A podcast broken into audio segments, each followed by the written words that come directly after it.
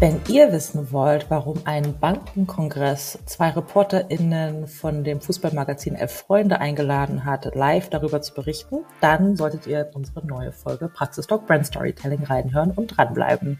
Naomi Owusu gibt uns Einblicke darüber, wie ihre Technologie Tickeroo von Redaktionen, aber auch von Marken eingesetzt wird, um schnelle Updates über Live-Events zu geben und dann auch noch mit Storytelling zu verbinden.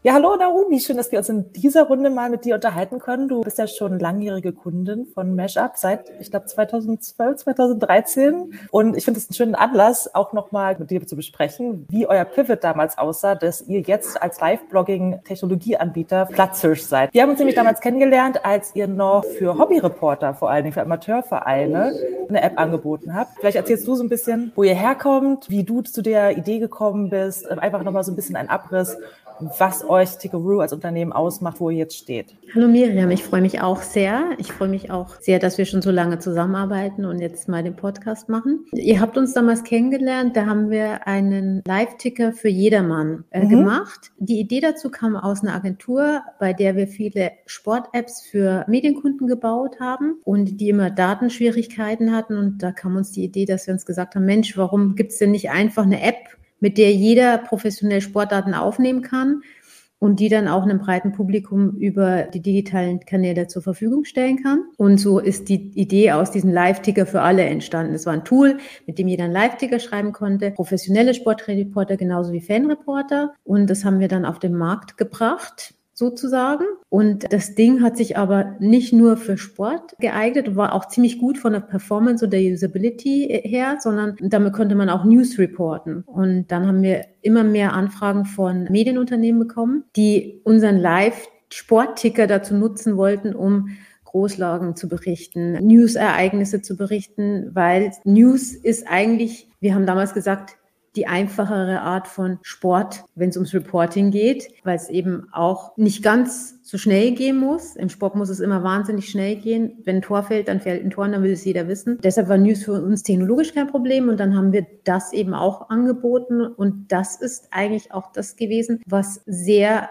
nachgefragt wurde, weil auf dem Markt gab es keine guten Anbieter und da sind wir dann auch so in diese Schiene reingerutscht. Lass uns vielleicht auch nochmal abgrenzen sozusagen. Was verstehen mhm. wir denn hier eigentlich unter Live-Blogging? Weil mhm. ich weiß noch, ich glaube, als Twitter damals gestartet ist, mhm. hieß das Microblogging. Dann gibt es ja auch diverse CMS-Sachen an Anbieten, mhm. Plugins und so weiter. Also vielleicht einfach nochmal zum Verständnis für die Zuhörenden. Was genau macht eure Technologie als Live-Blogging-Technologie auch aus? Also Live-Blogging, so wie man es heute sieht, darunter kann man jetzt die Sport Sportticker und die Newsblogs eigentlich zusammenfassen, würde ich sagen. Mhm. Also alles, was kurze Updates von einem Ereignis, von einem Fußballspiel oder von einem Konzert oder eben auch von äh, einem Wetterereignis, Sturmflut an der Nordsee, was da berichtet wird, minütliche, sekündliche Updates, jetzt passiert das, jetzt passiert das, hier ist ein Foto von dem, hier habe ich nochmal ein Video aufgenommen zu dem. Das ist eigentlich das, was man als Live-Blogging bezeichnet, weil du gerade Twitter genannt hast. Twitter ist immer ein eine Nachricht von vielen, die nicht auch unbedingt chronologisch sein muss. Und ein Live-Blog ist eben ein kuratierter Beitrag eines News-Ereignisses mit chronologischen Updates. Wir nennen sie mhm. Posts. Also schnelle mhm. Updates. Der Leser weiß, was passiert hier. Der bekommt einen direkten Einblick in das Geschehen, auch einen authentischen Einblick.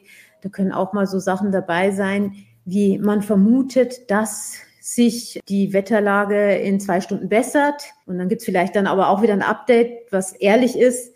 Also es hat sich herausgestellt, es sind nicht zwei Stunden, sondern es wird noch bis morgen dauern. Und ich denke, dadurch, dass das auch immer so einen Postcharakter hat, wird das von den Lesern auch gut wahrgenommen und nicht gleich irgendwie als Falschmeldung hingestellt, sondern man versteht, okay, da versucht jetzt jemand zu berichten, was hier passiert. Ich glaube, jeder hat wahrscheinlich schon mal irgendwie, ob bewusst oder unbewusst, dann auch einen Live-Blog konsumiert. Ne? Ob es jetzt irgendwie ja. so ein Sportereignis ist, ein Finale, man will unterwegs auch mal schauen, wie es so steht oder genau. Wahlen, da können wir gleich auch nochmal drauf eingehen, mhm. oder eben vielleicht auch ja politische, unerwartete Ereignisse, wo es irgendwie auch minütliche Updates gibt. Das hat ja, ja. auch einen ganz anderen Anspruch an das journalistische Storytelling, ne? und darum geht es uns ja auch ein bisschen, beziehungsweise mhm. können wir auch nochmal überlegen, wie man das als Unternehmen quasi auch, was da so die Anwendungsfelder sind. Was sind denn so deine Einblicke? Du bist ja auch nah an den Verlagen dran, Verlage wie Spiegel Online oder DPA nutzen das ja und viele andere mehr Kicker, ne? Was braucht man als Live-Blogger, um wirklich auch mit der Geschwindigkeit mithalten zu können, die Leser auch abholen zu können, dran zu bleiben? Mhm. Also als allererstes braucht man natürlich eine Story, wie immer.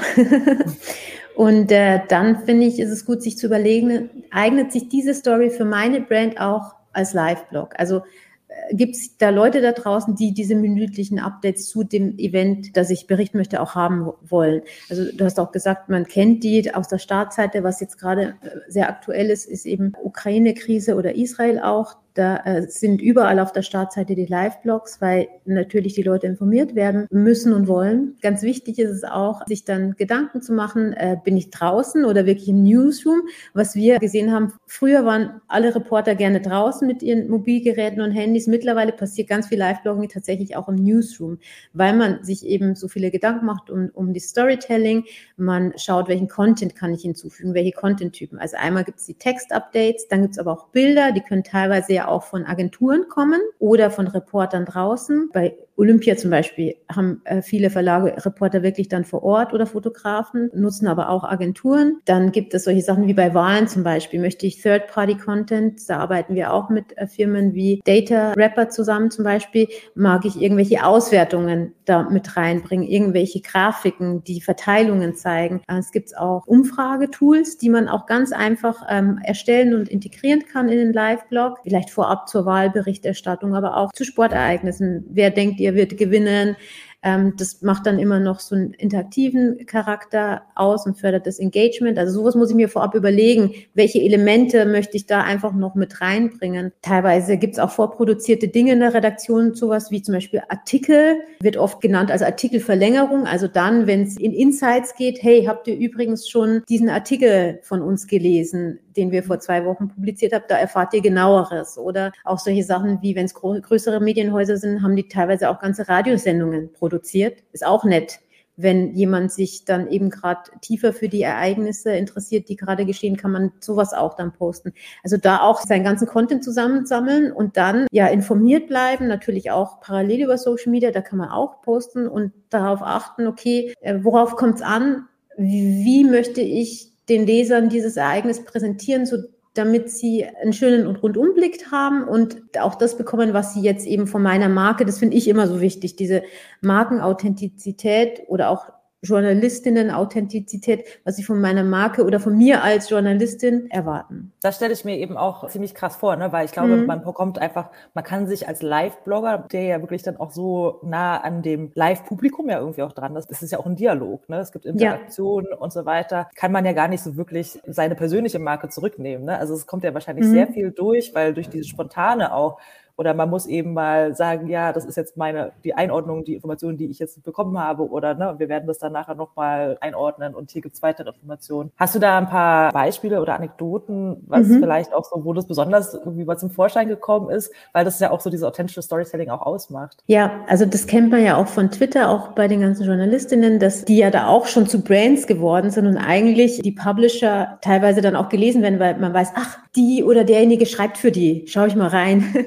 Passiert ja auch schon, mhm. finde ich ja auch ganz nett eigentlich. Und äh, es gibt tatsächlich Anekdoten, das hat im, im Sport stattgefunden. Und zwar gab es da so Sportredaktionen, die einfach so einen ganz bestimmten Ton hatten und sich auch über das Tool, also es ist so, äh, ein Journalist postet eine Nachricht und dann postet der nächste eine Nachricht. Mhm. Und dann haben sie sich die gegenseitig referenziert oder auch so Übergaben gemacht. Also zur Wahl bei der US hatte ich das mal erlebt, bei der SZ, wo der eine Journalist dann gesagt hat, so, ich gehe jetzt irgendwie schlafen, weil es hat ja relativ lange gedauert, über mehrere Tage. Und äh, Kollege XY übernimmt jetzt und äh, der hat dann wieder geschrieben im nächsten Post, vielen Dank für die Berichterstattung, ruh dich gut aus. Und so ging das auch so Hand in Hand, was finde ich wirklich schön ist, weil der Leser tatsächlich auch irgendwie mitbekommt, was in der Redaktion passiert. Und zum Thema irgendwie Authentizität und wie funktioniert denn das alles und sind die denn auch überhaupt echt, die da draußen? Mhm. Finde ich das einfach schön, wenn die dann auch neben den ganzen Informationen, neben dem ganzen Content auch einfach eine menschliche Seite zeigen. Ja, das ist ja aber trotzdem sehr viel Arbeit. Also ich mhm. stelle mir vor, dafür stellt man ja auch wirklich extra ähm, eine Person auch ab, wenn jetzt wirklich ja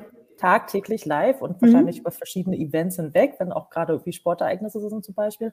Was haben denn die Verlage davon? Vielleicht können wir ein bisschen darüber sprechen, was auch der Mehrwert ist auf der Seite der KPIs, jetzt mal ganz mhm. hart gesprochen. Ja, also wir haben es tatsächlich äh, aus dem Sportbereich gesehen, dass die Live-Ticker wahnsinnig traffic-intensiv äh, sind, die ganz viele Page-Impressions haben und mittlerweile wissen wir auch von unseren Kunden, aber auch von Studien, dass zum Beispiel ein Kunde von uns äh, eine achtmal äh, höhere Retention hatte, also eine Verweildauer in den Live-Blog als in, in seinen Artikeln. Also Verweildauer ist einfach was wahnsinnig Wertvolles mittlerweile weil keiner ja die Aufmerksamkeit relativ lange halten kann bei dieser Informationsflut. Dann haben wir auch gesehen, dass die Page Impressions auf diesen äh, Live-Blogs wesentlich höher sind als im normalen Artikel, dass die Leute sich da eben auch die Updates holen und ziehen, äh, die zwar automatisch auch reinlaufen, aber sie dann wirklich trotzdem am, am, am Ball bleiben. Wir haben so für Special Interest Events wie zum Beispiel die Schach-WM,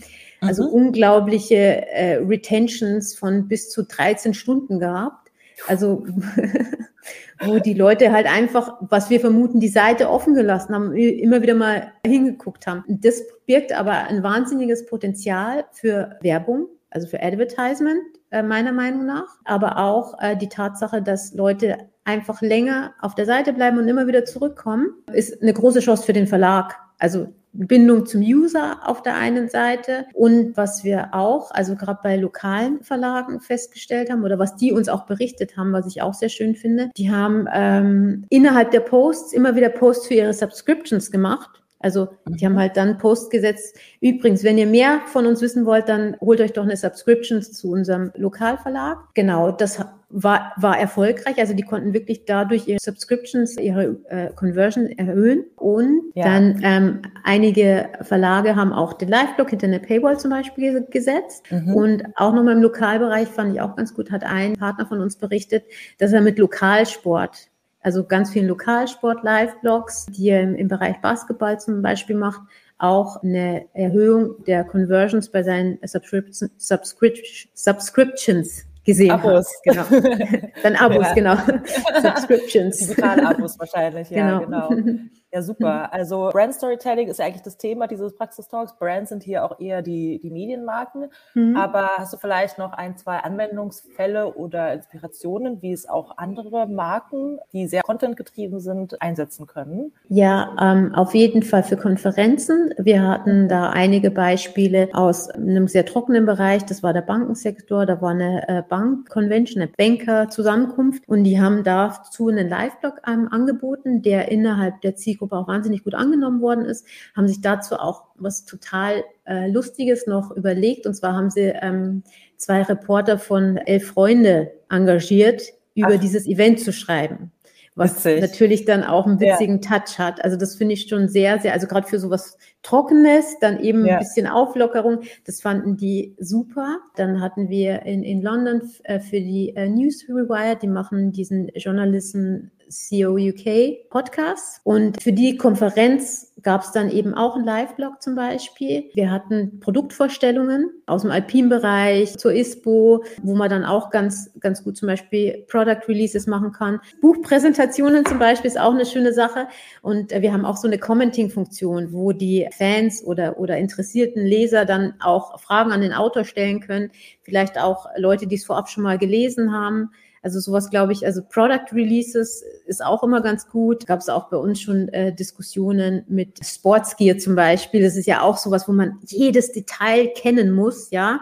Und mhm. da ist es natürlich auch toll, wenn zum Beispiel ein Athlet ein Produkt vorstellt, auf das schon alle gewartet haben und die Leute dann auch wirklich tatsächlich Fragen stellen können. Wenn man sich das vorstellt, wenn man eine bestimmte Sportart betreibt und man hat da irgendeine Art von Gier oder oder, oder Gerät, dann will man ja wirklich alles wissen eigentlich. Mhm. Also solche ja. Dinge auch immer. Aber das sind so die ja, Beispiele, so, die uns größere, begegnet sind. Größere ja. Presseevents auch, ne? Wenn man jetzt mal so an die Apple Keynotes denkt oder sowas, ne? Das ist ja auch irgendwie äh, belagert, ähm, was mhm. da jedes Detail, äh, Produktdetail angeht. Okay, genau. sind ja schon mal schöne Inspirationen, ja. Mhm. Genau, die Apple-Releases werden auch von Tech-Publishern tatsächlich über uns geblockt. Genau, ah. live bloggt, Gut zu wissen. Ja, ja ich stelle mir das aber tatsächlich auch sehr aufwendig vor. Also man mhm. muss ja, wie du sagtest, ne, auch viel vorbereiten, was man mhm. dann auch damit wieder reingibt, welche ja.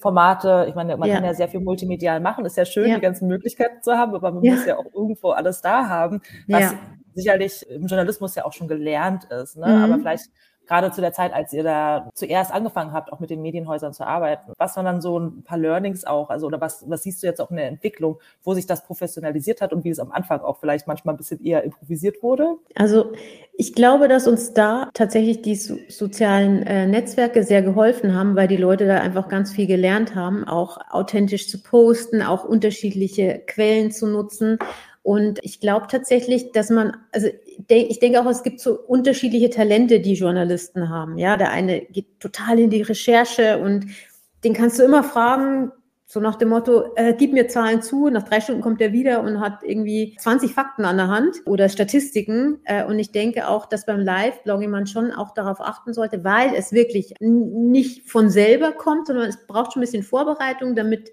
der dann eben auch aufgerufen und gelesen wird und dass die User das auch so als fließend, authentisch, sage ich jetzt mal, ähm, wahrnehmen. Und ich glaube schon, dass es da sehr große Talente gibt. Da merkt man einfach schon beim Schreiben, die sind da so mit Leidenschaft dabei und auch so dieses, dieses Vernetzte, die sind, da hast du teilweise das Gefühl, die sind direkt ans Internet angeschlossen irgendwie. und haben so WLAN-Antennen, weil die so, so, so schnell mit dem ganzen Content umgehen, analysieren und auch aufbearbeiten können und auch im Copy-Paste, ähm, Drag-and-Drop-Prozess total sicher sind. Und andere haben vielleicht noch Berührungsängste und, und haben vielleicht auch ein bisschen Bedenken, dass wenn, wenn sie mal was Falsches posten würden, also ich würde wirklich jedem, jedem empfehlen, sucht die Talente in der Redaktion. Also die gibt mhm. es und ähm, denen macht es auch total Spaß. Also haben wir festgestellt, unser Sales war vor zwei, drei Wochen in Wien und dann hat ein Verlagsangehöriger so im, im Vorbeigehen gesagt, ah, ich seid Tickeroo, ich liebe Tickeroo.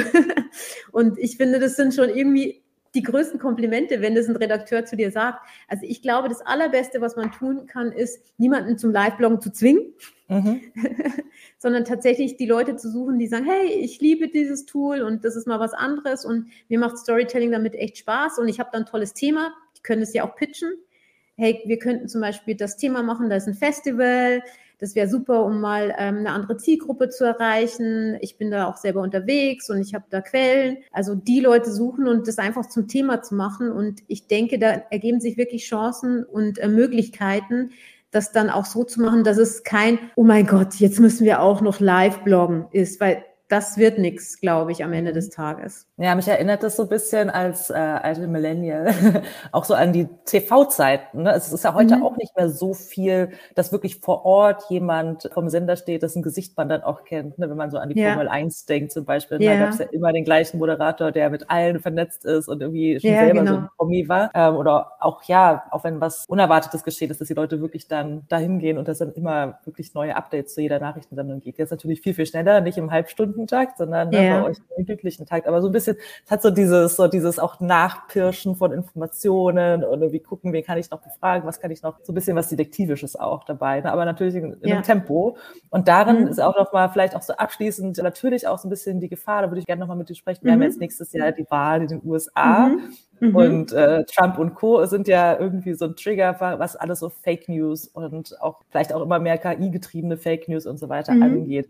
Das kann ja in der Geschwindigkeit natürlich umso schneller passieren, dass da irgendwie auch was falsch berichtet wird. Ne? Also mhm. was sind da bis so eure Beobachtungen, wie damit umgegangen wird, wie man äh, sich da auch so ein bisschen kontrolliert auch dabei, ne? in der mhm. Geschwindigkeit vor allen Dingen. Ja, also äh, wir stellen tatsächlich fest, dass äh, die Journalistinnen, mit denen wir zusammenarbeiten, einen sehr verantwortungsvollen Umgang mit ihren Nachrichten, mit ihren Posts haben. Wenn Dinge nicht sicher sind, würde da sowas stehen. Also was ich jetzt aus der Erfahrung nur sprechen kann. Ich habe jetzt keine wissenschaftliche Analyse gemacht, aber dann würde sowas dastehen und das haben, haben Sie uns auch berichtet, wie wir haben unterschiedliche Informationen bekommen. Es könnte sein, dass ist aber noch nicht bestätigt zum Beispiel. Mhm. Also so, eine, so ein Post wird da stehen. Das ist ja auch wieder der Vorteil an dem Blog, zu sagen, hey, ich kann auch mal schreiben, hm, weiß ich jetzt nicht, aber ich sag's euch mal. Und dann, äh, wenn die Lage klar ist oder das auch bestätigt wurde, es steht ja mittlerweile oder immer schon auch da, wurde von der und der Seite bestätigt das, Ich denke, objektiv kann auch sein, von Dingen zu berichten, die Annahmen sind, solange ich erwähne, dass es Annahmen sind und woher diese Annahme kommt. Also aus meiner Information. Also, mhm. und ich glaube oder ich sehe auch, dass die Audience das ja auch ganz massiv einfordert. Also diese Reflexion. Also ich glaube, früher hast du die Zeitung aufgemacht und da stand da, das ist die Wahrheit und nichts als die Wahrheit. Lies sie.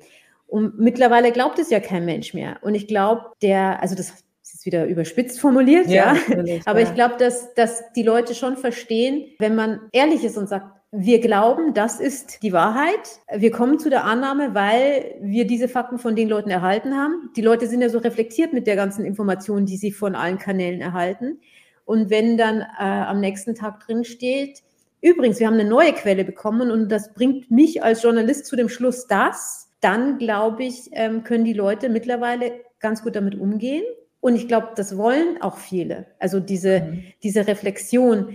Und in einem Live-Blog, denke ich, fällt es den Journalistinnen auch noch mal ein bisschen einfacher oder den Storytellern, auch wenn es um Brands geht, da kann ja auch was schiefgehen, das authentisch rüberzubringen. Mhm. Weil das ist jetzt nicht so die Pre Press Release, die dann im Vorstand gezeigt wird, wo es dann irgendwie um den Revenue geht, sondern es ist ein Update. Und nach dem Update kommt nochmal ein neues Update. Es ist halt mehr auf Augenhöhe auch, ne? Ja, es ist auf Augenhöhe, genau.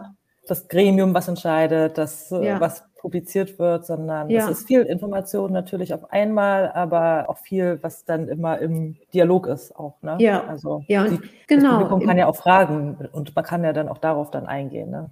Genau, ganz genau. Und äh, das Publikum kommt ja nach wie vor auch zu der, der Fachperson oder zum Fachpersonal, weil die den Überblick hat. Und nicht jeder Leser hat jetzt die Zeit, äh, sich über tausend Fakten zu informieren. Deshalb gehe ich ja zu meiner Zeitung und finde es ja dann auch schön, wenn derjenige auch zeigt, hey, so arbeite ich, das habe ich für dich rausgesucht. Bild dir doch mal deine Meinung. Hast du schon mal diesen Aspekt da mit berücksichtigt? Ich glaube, es passt ganz gut zu unserer Zeit. Mhm.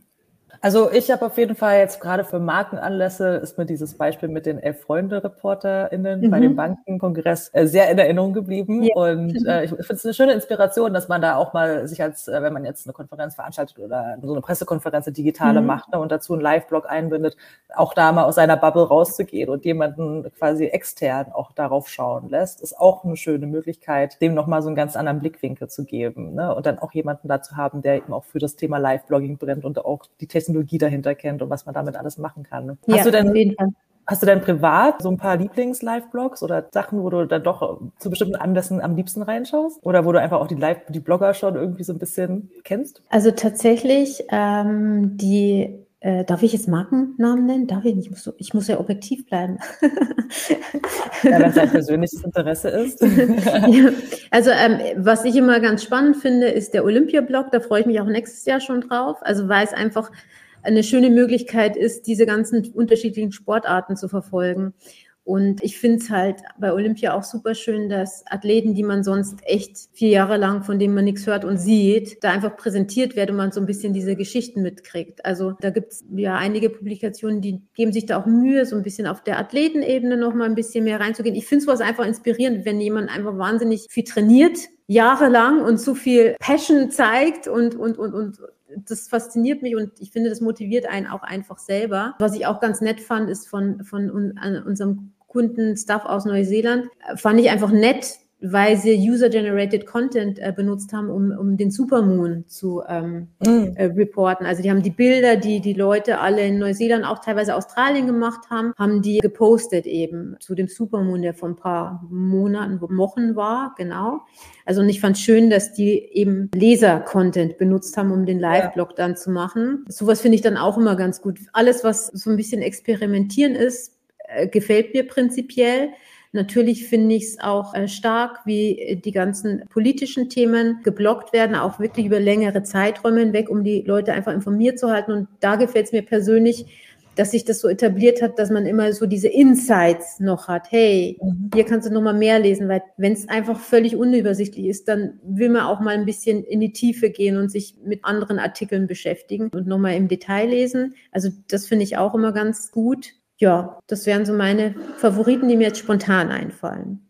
Ja, Ja, dann bin ich mal gespannt, was das nächste Jahr so zu bieten hat. Ich werde auf jeden Fall ein bisschen genauer wieder drauf achten. Also nicht nur so mhm. beiläufig, dann, ach, hier, guck mal, hier ist ein Live-Blog oder ich suche gerade ein Update zu irgendeinem Sportspiel. Mein Mann schaut ja gerne Rugby oder Cricket. Cricket ist ja so eine Veranstaltung, die über fünf Tage läuft. Ich schaut man nicht ja, ja. im Fernsehen, sondern Nein. das läuft auch ganz viel über Live-Updates zum Beispiel. Mhm. Aber jetzt genau. auch gerade bei nächstes, nächstes Jahr ist ja auch Europameister, Europameisterschaft, ne? Und die Olympischen Spiele und die Wahlen dass man da auch noch mal ein bisschen genauer hinschaut, wer steckt denn eigentlich dahinter, wenn man die ganzen Updates so sieht. Also vielen Dank ja. nochmal für die Insights und die Inspiration, Naomi. Gerne. Und, Danke dir. Ähm, ja, viel Spaß nächstes Jahr mit den ganzen Veranstaltungen, die dann so anstehen. Ja, es wird spannend. okay, danke schön. Also, bis dann. Ciao. Tschüss. Hey, dir hat unsere aktuelle Podcast-Folge gefallen?